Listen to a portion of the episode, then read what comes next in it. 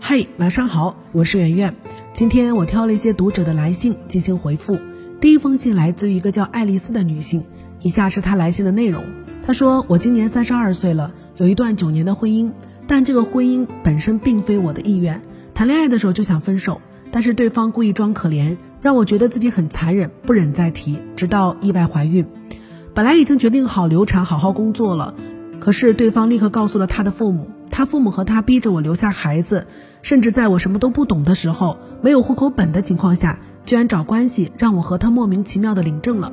接下来就是结婚生孩子。他为了管着我，特别擅长精神控制。比如说我去哪，他必须得知道，不然打电话给我父母施加压力，说我在外面鬼混，让父母逼我回家。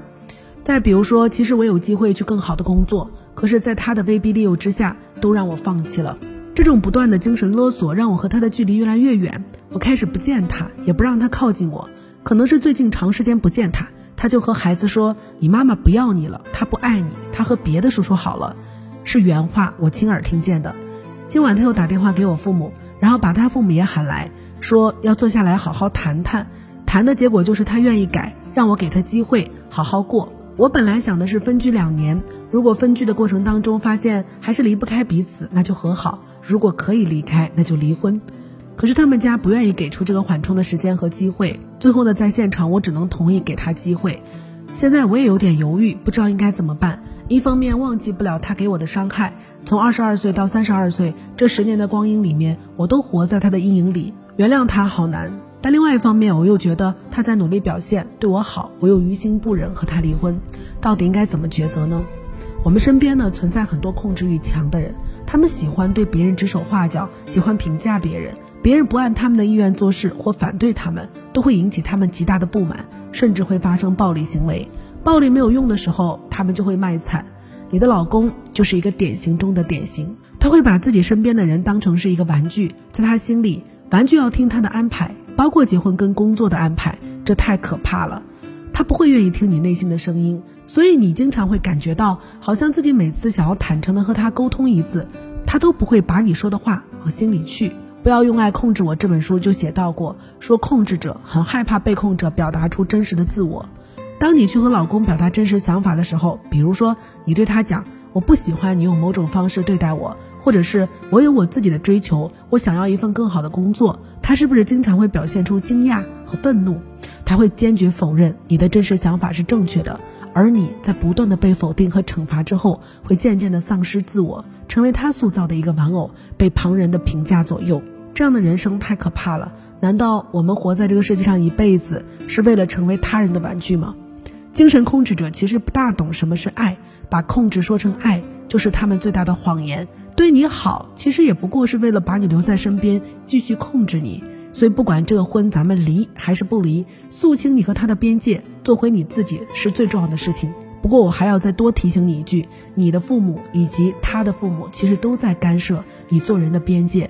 作为一个人，连自己的边界都没有，那么还何以被称之为一个人呢？希望你好好的活一次。第二封信呢，来自于一个即将出国念博士的女性，她说：“圆圆，我和你同年，我现在特别纠结。”因为我刚刚拿到了马来西亚大学的博士 offer，但我的专业知识其实并不怎么扎实，因为是跨专业的，我怕毕业会很困难。但我的博导呢很有诚意，知道我英文不算好，一直用中文和我沟通。除了博士比较难读之外呢，第二点，我还有一个一岁零两个月的孩子，去异国他乡，很舍不得他，害怕错过他的成长。他现在正是依赖我的时候，他真的很可爱。一方面，我觉得趁他小可以完成自己的博士学位。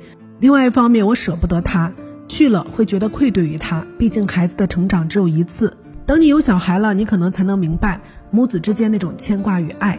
我身边有很多这样的例子，父母很优秀，孩子最后坑蒙拐骗、行差踏错。所以我觉得，是不是对孩子的培养是最重要的？我好犹豫啊，哈哈！每次看到这种来信，其实我都会感叹一声：真的只有女人才有这种纠结，因为孩子不可以没有妈妈，但其实是可以没有爸爸的。所以爸爸可以去全世界圆梦，妈妈要陪孩子长大。嗯，回到主题啊，按照现在的育儿标准，其实我的父母未必是严格意义上的好父母。就像这位读者说的，我没有当过爸妈，但是我当过孩子呀。所以从一个孩子的角度看，我的父母他们做了太多的错事儿了，拿着扫帚追着孩子打，不经过我的同意就把我最珍贵的衣服送给表妹，经常欺骗我的感情，对我空头许诺但又不执行。在我的人格性格还不成熟的时候，就把我送离身边去了他乡求学。其实这些对我后来都造成了严重的心灵创伤。可是这些创伤呢，后来又被治愈在毫无保留的爱和信任里了。最后，我不仅健康长大，而且幸福长大。我想跟各位妈妈说，育儿是个特别复杂的过程，哪怕是上月球，也有一个方法套路可以遵守。只要你的做法正确，结果不会差。只有育儿这件事情，复杂到同一个父母养的孩子都不同，同一套教育方法实施下去，效果也不同。影响一个孩子成长的因素太多了，A B C D E F G，二十六个英文字母都排不完的那么多。陪伴孩子重要吗？重要。信任孩子重要吗？重要。不打骂孩子重要吗？重要。科学喂养重要吗？重要。这么多的因素都很重要，你真的不是每一个都能做到。即便做不到这个，你也可以做到那个。所以不用觉得自己去读个博就会让孩子走上邪路，行差踏错。思维改变生活这本书里谈过，这种思维本身是错误的，在想象当中严重的夸大了结果。假设最后真的决定出去读博，可以在很大程度上去弥补未陪伴的缺憾，比如说充分的求助自己的老公和父母，让他们多给孩子陪伴和关怀，好好赚钱，争取逢年过节可以回来。人家正常家庭的父母早出晚归的，有时候陪伴孩子的时间也不足够多。咱们其实不是最极端的那一种，还有经常跟孩子去视频通话，让他知道妈妈一直都存在着。在我看来，一个到了三十岁还在要求自我成长的女性，她不会是一个坏妈妈。当然，如果你觉得在影响孩子的诸多因素当中，这个时候陪伴他是最重要的，不陪伴他就会毁掉孩子，也可以决定留下来，不用非要追求做什么独立女性。所谓独立，从来都不是说所有的决策必须围绕自己，而是你的每个决定都应该是自己独立的意思。你要想明白。你到底是真的觉得陪伴孩子的价值大于自己读博，还是因为读博太难了？